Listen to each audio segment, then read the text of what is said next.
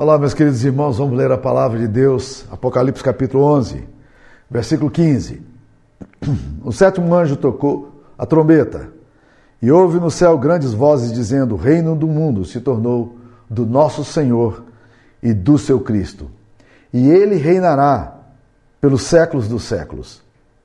E os 24 anciãos que se encontram sentados no seu trono diante de Deus prostraram-se sobre o seu rosto e adoraram a Deus, dizendo: Graças te damos, Senhor Deus Todo-Poderoso, que és e que eras, porque assumiste o teu grande poder e passaste a reinar. Na verdade, as nações se enfureceram, chegou, porém, a tua ira, e o tempo determinado para serem julgados os mortos, para se dar o galardão aos teus servos, os profetas, aos santos e aos que temem o seu nome, tanto aos pequenos como aos grandes e para destruir os que destroem a terra. Abriu-se então o santuário de Deus que se acha no céu, e foi vista a arca da aliança no seu santuário, e sobrevieram relâmpagos, vozes, trovões, terremoto e grande saraivada. Essa é a palavra de Deus.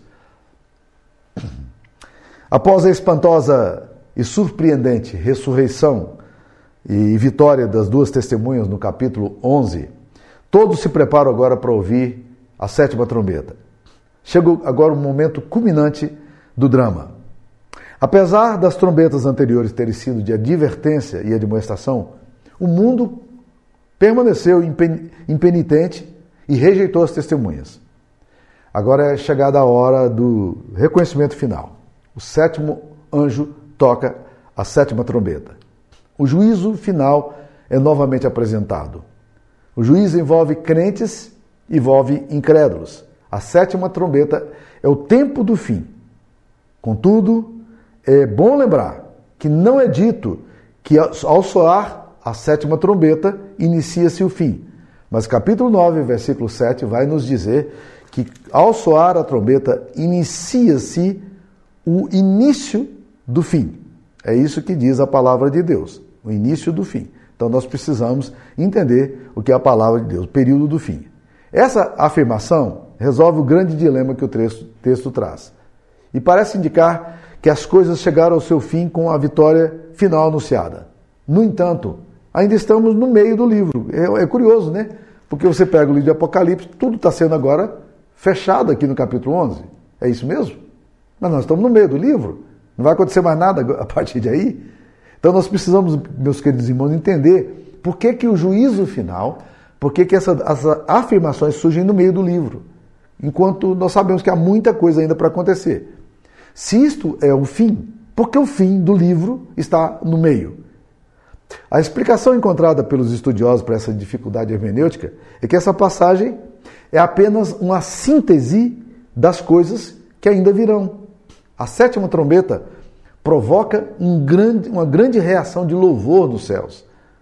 João ouve uma majestosa e gloriosa antífona de adoração. Olha aí no capítulo 11, versículo 15. O sétimo anjo tocou a trombeta e ouve o quê?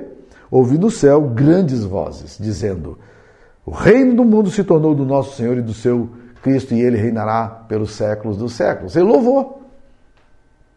Quando a sétima trombeta é, troca, é tocada, o que nós vemos aqui agora é um tempo de grande louvor. Os céus estão em regozijo. Por que, que há tão grande festa no céu quando se é tocada a sétima trombeta? Algumas razões nós podemos enumerar aqui a, pela qual essa grande adoração acontece. Primeiro, é que a sétima trombeta, trombeta declara final, o final e absoluto domínio de Deus e do seu Cristo sobre o mundo. Os céus celebram porque finalmente eles podem ver a glória de Cristo se revelando na sua plenitude sobre as coisas que foram criadas. Esse é um fato da razão de uma grande celebração daqueles que amam a Deus. Apesar de sabermos que Deus é o Senhor do universo, nós ainda não vemos todas as coisas sujeitas a Deus. O domínio de Deus ainda é parcial. Um dos textos que melhor sintetiza isso nas Escrituras Sagradas é o texto de Hebreus, capítulo 2, versículo 8. Esse texto é muito é chave para a gente poder entender isso aí. Olha lá. O texto de Hebreus 2,8 fala: Todas as coisas sujeitastes debaixo dos seus pés. Ora, desde que lhe sujeitou todas as coisas, nada deixou fora do seu domínio. Agora, porém, ainda não vemos todas as coisas a ele sujeitas. Esse texto nos fala da, do governo de Deus de uma forma que a gente chama de dialética. Apesar de Deus ser aquele que sujeitou todas as coisas debaixo dos seus pés, o diabo parece ser aquele que ainda tem o domínio sobre as coisas que a gente vê. Quando olhamos para o mundo, para a realidade contemporânea, às vezes parece que o governante supremo é o mal, é o diabo. Por não conseguir entender essa profunda tensão histórica, é que um grupo que surgiu dentro da igreja cristã, lá no, nos primórdios ainda, os maniqueístas, esse grupo acreditava que o bem e mal estavam agindo juntos e que essa luta do bem e do mal pode desembocar na vitória do mal, ou pode desembocar na vitória do bem. Mas isso não existe nas Escrituras Sagradas. Agostinho foi um dos seguidores do maniqueísmo. E ele rejeitou veementemente isso depois que ele entendeu o que a Escritura Sagrada fala. A Bíblia afirma categoricamente que quem tem o domínio de todas as coisas é Deus. Ele tem um poder soberano e que não existe nenhuma força que lhe seja comparável.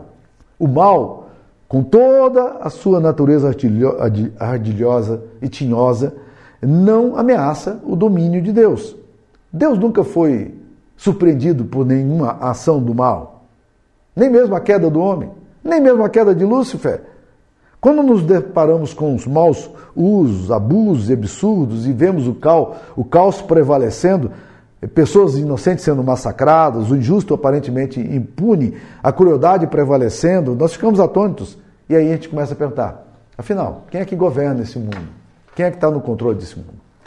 Então, quando essa afirmação é dita aqui, o reino do, do mundo se tornou, preste atenção nessa expressão, se tornou, é, se você tem a Bíblia e gosta de sublinhar, vale a pena, se tornou. É como se eles dissessem assim: o, os céus estão celebrando agora porque o reino do mundo se tornou do Senhor e do seu Cristo de forma absoluta e de forma inequívoca. Se você quiser outro texto, está ainda aqui nesse versículo, quando você lê um pouquinho na, no, no, versículo 17 que fala: é, Porque assumiste, assumiste o teu grande poder. Assumiste o teu grande poder. Se tornou, o reino se tornou do Senhor e do seu Cristo, e porque assumiste o teu grande poder. Deus agora assume o poder de forma absoluta. Então existe uma grande manifestação de alegria no céu quando o domínio pleno de Deus se revela. O céu entra numa, numa santa euforia. Afinal, que coisa melhor pode existir do que sabermos que quem domina é Deus e que o mal é erradicado da história? No nosso momento atual, nós vivemos ainda essa tensão. O reino se tornou, mas ainda não. Essa tensão é o momento que nós vivemos. John Stott vai dizer de uma forma fantástica: é fundamental no Novo Testamento a perspectiva de que estamos vivendo um parêntese entre o passado e o futuro, entre a primeira e a segunda vinda de Cristo, entre o que foi feito e o que ainda está para ser feito, entre a presente realidade do destino futuro, entre o reino que veio e o reino que ainda não se manifestou. O reino veio com Jesus mas a consumação ainda repousa num futuro indeterminado.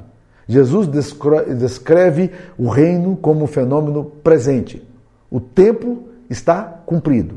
Você vai ver em Jesus essa nítida tensão dialética. Ele ao mesmo tempo anuncia o reino de Deus está cumprido, mas ele também fala de um reino que ainda virá. Vamos dar uma olhadinha em alguns textos para você ter ideia, né? Ah, em Marcos capítulo 1, versículo 14, Jesus afirma: o, o tempo está cumprido.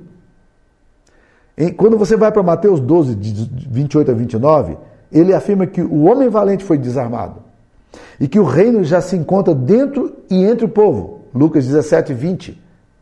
E que ele já é disponível para aqueles que o desejaram. Marcos 10, versículo 15. Então, ou seja, Jesus já fala do reino como algo presente nos seus dias. Mas ao mesmo tempo, Jesus vai falar do reino numa expectativa futura.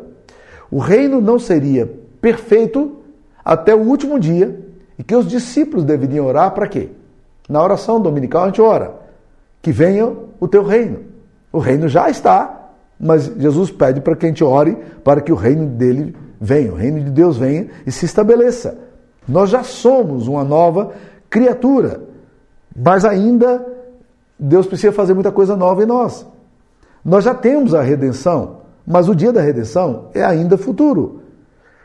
Aí Cristo já está reinando, embora embora seus essa redenção ainda exista para o futuro e os seus inimigos ainda não estejam debaixo dos seus pés.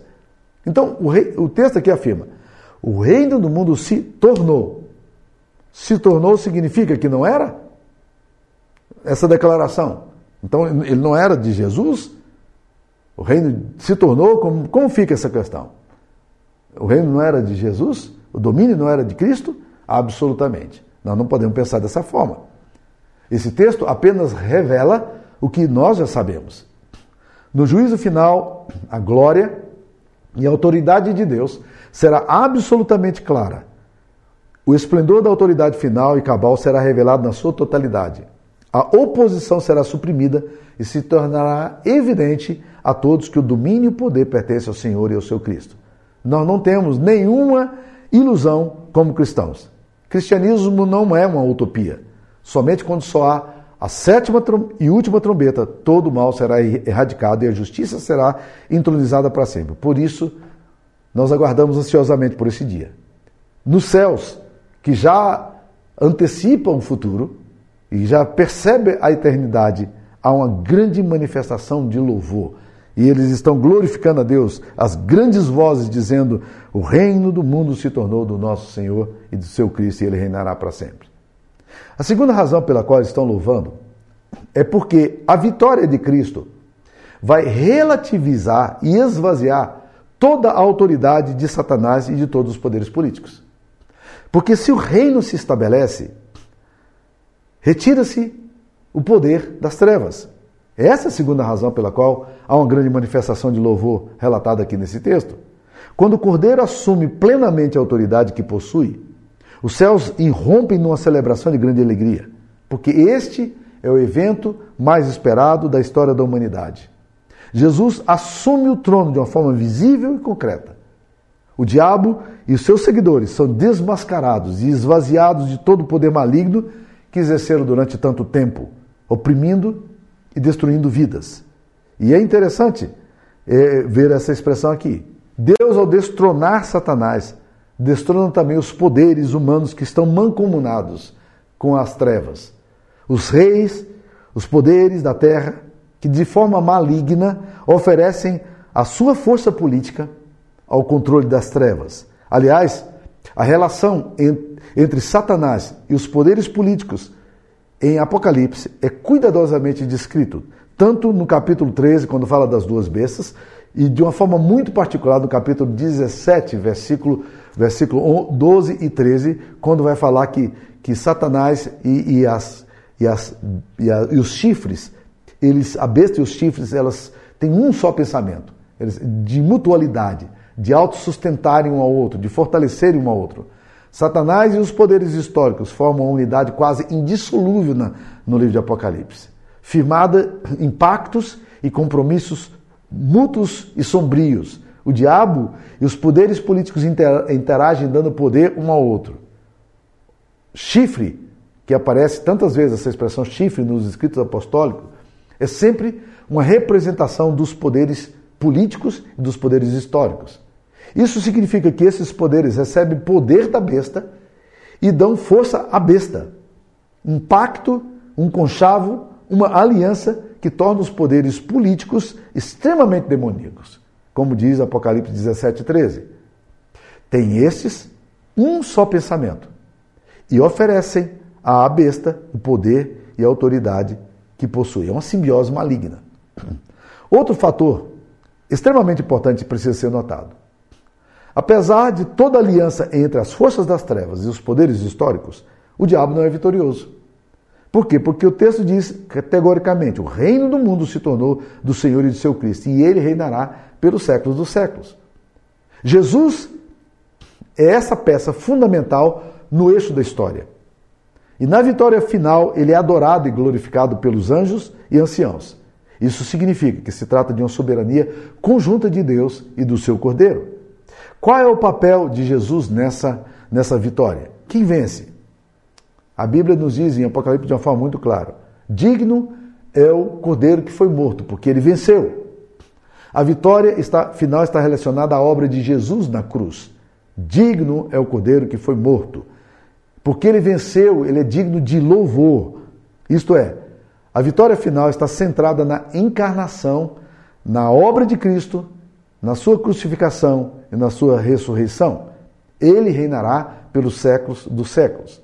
Por essa razão, o que você vê aqui? No capítulo 11, versículo 16, depois dessa declaração, o reino do mundo se tornou do nosso Senhor e do seu Cristo e ele reinará pelos séculos dos séculos. 11, 16 vai dizer: E os 24 anciãos que se encontram sentados no seu trono, diante de Deus, prostraram-se sobre o seu rosto e adoraram a Deus. O que, que você vê aqui agora? Os 24 anciãos. Lembra da, do que nós falamos sobre os 24 anciãos? Que são os 24 anciãos? Está se referindo, meus queridos irmãos, à igreja de Cristo, tanto no, dos, das 12 tribos de Israel quanto dos 12 apóstolos. É a totalidade da igreja, aqui representada pelos 24 anciãos, que se prostra agora, se humilhando diante de, de Deus e glorificando, dando glória ao nome de Deus. Esses 24 anciãos, humildemente, se curvam, rosto em terra, adorando. Eles adoram o Senhor e o seu Cristo. um comentário de um, de um intérprete da Bíblia chamado George Ladd, que ele tem um comentário sobre em Apocalipse, diz o seguinte: Este é o tema central do Apocalipse o estabelecimento do reino de Deus na terra. Isso envolve arrancar toda a autoridade das mãos dos poderes hostis, inclusive das nações pagãs do mundo, a qual deverá agora ser exercida pelo Senhor e seu Cristo. Toda autoridade e poder pertence a Deus. Mas ele, em sua sabedoria, permitiu que os poderes satânicos exerçam grande autoridade no mundo e deixou que as nações pagãs desafiassem a sua soberania em impunidade. Agora, ao chegar o fim do seu propósito da redenção, Deus, o Eterno, arranca essa autoridade, tanto dos demônios como dos homens.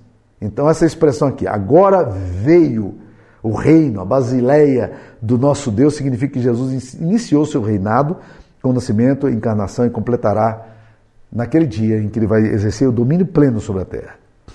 Um, um, detalhe curioso que aparece aqui nesse texto, que também precisa ser levantado, está aqui no versículo 17. Nós não podemos negligenciar esse detalhe aqui.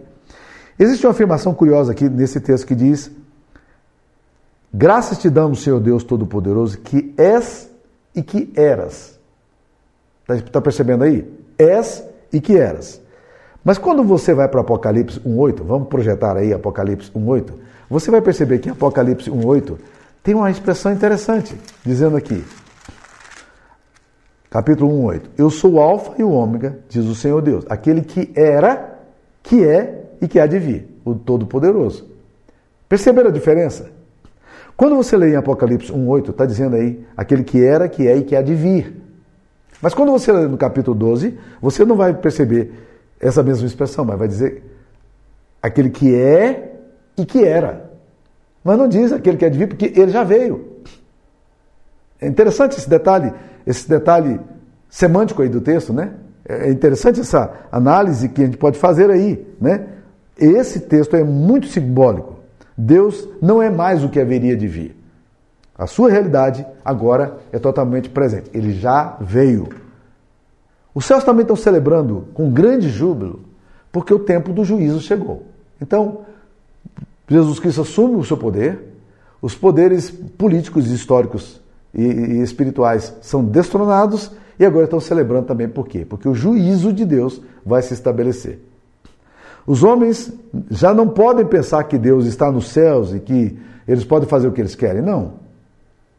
Eles não podem dizer como, como o profeta Sofonias coloca lá dos homens que ironizam a Deus no capítulo 1, versículo 12 de Sofonias, quando os homens dizem: o Senhor não faz bem nem mal. Não, Deus não é um ser apático. Deus não é um ser indiferente. Agora, o juízo de Deus se estabelece aqui em, Apocalipse 11. Deus se torna absolutamente presente, preenchendo todas as esferas humanas, dominando inteiramente cada espaço, cada área de domínio da terra. Deus se torna presente de forma irrefutável, de forma irrecusável. Chegou a hora em que a mentira tem que ser desmascarada. Chegou a hora em que os falsos pressupostos devem ser denunciados, que os estratagemas malignos não mais funcionam, os céus celebram, porque no julgamento que Deus faz, ele revela toda a sua justiça. Isto mostra que o mundo não é regido por forças cegas do acaso, mas pela providência soberana e justa daquele que a tudo vê.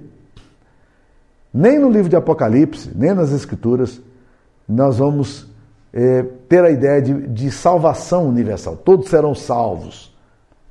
Todos. Não. No que, o que nós vemos na palavra de Deus, na verdade, é juízo. Deus estabelecendo juízo. Né? E a raiva que as nações têm, como foi colocado aqui em Apocalipse, capítulo 11, versículo 18, é porque, na verdade, Deus está julgando. Deus está julgando aqueles que destruíram, os que Deus vai destruir os que destroem a terra. Então surge aqui uma raiva das nações hostis contra Deus. O reino de Deus jamais poderá ser estabelecido enquanto nações hostis eh, puderem resistir ao seu governo e oprimir seu povo. A ira de Deus é absolutamente essencial ao estabelecimento do seu reinado e da graça neste mundo. A sétima trombeta desencadeia o tempo do juízo de Deus na história. E quatro aspectos nós podemos mencionar sobre o juízo de Deus. Primeiro, que o juízo de Deus implica na ira de Deus. Ira é algo impopular nos nossos dias, embora a Bíblia nos ensine que ira é um dos atributos de Deus. G. I. Parker, um, conhecido teólogo, ele levanta algumas questões cruciais sobre esse assunto da ira de Deus, dizendo o seguinte: quantas vezes você já ouviu falar da, desse assunto? Quanto tempo faz que um cristão falou diretamente sobre esse assunto no rádio ou na televisão? Ele continua: o fato é que o assunto da ira divina tornou-se praticamente um tabu na sociedade moderna. Contudo, e ele continua, um estudo da concordância mostrará nas Escrituras que há mais referência à cólera, fúria e ira de Deus do que ao seu amor e bondade. Assustador, não? Aí, juízo implica na ira de Deus. Né? Segunda coisa, juízo implica no galardão dos servos. Por isso que o texto aqui está falando que a ira de Deus vem, né? chegou a hora da ira e o tempo determinado para serem julgados, capítulo 1, versículo 18, para serem julgados os mortos e para se dar o galardão aos servos e aos profetas, aos santos e aos que temem o seu nome. É o momento também, o juízo é o momento também de Deus dar o reconhecimento àqueles que são seus servos e profetas, aqueles que são os santos e aqueles que temem o nome de Deus. Então, o juízo implica na condenação dos ímpios, mas o juízo também implica no galardão. E nós precisamos entender o que é galardão. Quando a Bíblia fala de galardão, nós precisamos lembrar que galardão não é salvação. Porque a salvação não é meritória. Não é por boas obras que somos salvos, mas somos salvos pela graça. Efésios 2, 8 a 9, Tito 3, 5 e vários outros textos da Bíblia. Contudo, existe alguma coisa especial que Deus dá àqueles que exercem de forma fiel a sua santa comissão. A confissão de fé de Westminster, adotada pelas igrejas reformadas, ela afirma o seguinte: Deus já determinou um dia no qual, com justiça, há de julgar o mundo por meio de Jesus Cristo, a quem, pelo Pai, foram dados o poder e o juízo. Nesse dia, não somente serão julgados os anjos apóstatas, mas igualmente todas as pessoas que tiverem vivido sobre a terra e que comparecerão ante o tribunal de Cristo a fim de darem conta dos seus pensamentos, palavras e feitos e receberam o galardão segundo o que tiverem feito, o bem ou mal, por meio do corpo. Então está lá na Confissão de Fé de Westminster. Juízo, é, então, é uma forma de Deus também galardoar aqueles que foram fiéis. Terceira coisa, juízo implica na destruição final dos que destroem a terra. Há uma frase muito curiosa aqui nesse texto, veja comigo aí. Apocalipse 11, é, 18, lá no finalzinho. Diz aí, né? para destruírem os que destroem a terra. Então, o juízo é para destruir quem destrói. Trata-se da destruição daqueles que destroem. Quer essa ação recaia sobre a criação, ou sobre os homens, ou sobre o reino de Deus. É a destruição daquilo que gera destruição e termina na destruição de si mesmo. Isso é um aspecto interessante. Em última análise, juízo é o produto da própria ação do homem. É a manifestação da cólera de Deus em resposta à cólera do homem. Então, meus queridos, a vinda do reino não atingirá apenas os que estiverem vivos na vinda do nosso Senhor, mas toda a família humana, toda a raça humana, todas as pessoas de eras distintas, de lugares longínquos, vivas ou mortas, elas estarão se apresentando diante de Deus. Nesse dia será julgado quem poderá entrar no reino eterno de Deus e quem será excluído do reino eterno de Deus. Em quarto lugar, a gente pode falar que juízo implica na revelação da arca da aliança. Olha aí no capítulo 11, versículo 19, encerrando esse texto que fala: Abriu-se então o santuário de Deus que se acha no céu e foi vista o que, que se vê lá no céu agora? Se vê a arca da aliança no santuário. É muito simbólico isso aqui, é muito bonito, é muito interessante. Por quê? Porque a arca da aliança vai nos lembrar que Deus tem um pacto com o seu povo. O Deus da Bíblia é um Deus de pactos. O Deus da Bíblia é um Deus de aliança. Essa visão é fantástica porque João está vendo aqui a arca da aliança no santuário de Deus. Aqui está novamente o perigo da gente se perder no símbolo e enveredar por uma linha literal do texto. Na literatura apocalíptica, o mais importante é atentarmos para o simbolizado do que para o símbolo. Mais importante eh, o significado do que o significante. Então, nós não podemos transformar aqui no Indiana Jones e dizer, opa, a arca está lá do céu. Né? Não precisa ser visto dessa forma literal. Se quiser ver, também pode ver, mas uh, é, é, bom a gente imaginar que o que o texto está falando, meus queridos, é que essa arca da aliança é, fica no Santo dos Santos. E ninguém podia olhar para essa arca. Agora, quando se abre o santuário de Deus que se acha no céu, foi vista a arca da aliança no seu santuário. Ou seja, a arca, representando essa aliança do povo de Deus, ela está aqui presente. O Deus da aliança continua sendo fiel à sua aliança. O Deus que fez conosco uma aliança com Cristo continua sendo fiel nessa aliança. A glória de Deus aqui está demonstrada de uma forma maravilhosa e, está sendo mostrada a derrota dos inimigos. Essa arca do testamento é o símbolo do companheirismo verdadeiro, do íntimo e perfeito de Deus e seu povo. Um companheirismo baseado na expiação na, na, que Deus faz. Essa arca simboliza a presença de Deus no meio do seu povo, aquela presença que trazia graça, temor, direção e bênção. Nesse texto, a arca traz também juízo, revelado aqui nas manifestações que acompanham o seu aparecimento. Por essa razão, a trombeta é o terceiro ai, conforme nos aparece aqui no capítulo 9, versículo 12. É o terceiro ai. E para Lade, o comentarista George Lade, o terceiro ai não sobrevém imediatamente, porque este ai é, na verdade, revelado nos sete flagelos que vão surgir em Apocalipse 16. Então, meus queridos irmãos, para encerrar, a vinda do Senhor está próxima. A sétima trombeta está exatamente falando dos céus contemplando a vitória. Estamos no meio do livro. Mas o, o, livro já está dizendo: a vitória é de Jesus. A vitória já foi consumada. O reino do mundo se tornou do Senhor e do seu Cristo. Ele assumiu o grande poder e passou a reinar. Mas isso aqui é ainda um, uma pequena percepção do que virá. Por quê? Porque o livro vai encerrar, não aqui, no capítulo 11. Mas o livro vai encerrar lá no final. A história continua.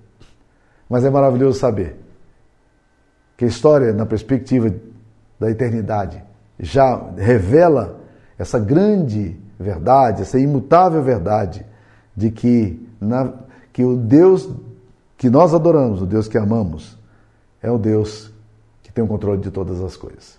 Bem, e você, como é que você responde a isso? A minha recomendação para você é esteja preparado. Como nós podemos nos manter preparados? Com santidade, com fidelidade diante de Deus. Você precisa planejar a sua vida enquanto você vive aqui na terra. planejar sua vida, aposentadoria, tudo isso que você precisa planejar.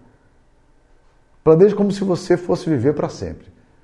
Mas esteja certo de que você deve também planejar a sua vida, a sua vida como se você fosse morrer amanhã. Ao mesmo tempo que nós precisamos olhar a nossa vida com, com cuidado, com sabedoria, com inteligência, administrar bem aquilo que Deus nos tem dado, nós precisamos entender que Jesus pode a qualquer momento nos chamar. E nós precisamos estar preparados para chegar nesse dia. Estejamos pre preparados porque a vinda do Filho do Homem acontecerá no abrir e fechar dos olhos. E assim estaremos para sempre com Ele nas alturas. Esteja preparado. Que Deus te abençoe. Eu queria orar por mim e orar por você. Vamos orar? Senhor, obrigado pela palavra do Senhor. Sempre viva, desafiadora, é, que nos leva, Deus, a imaginar, a pensar e a ver tantas coisas maravilhosas que o Senhor quer nos ensinar. Ó Deus, aplica essa palavra no nosso coração Ensina-nos a viver em santidade para isso, Pai. É a nossa oração em nome de Jesus. Amém. Deus abençoe você. Fique na paz.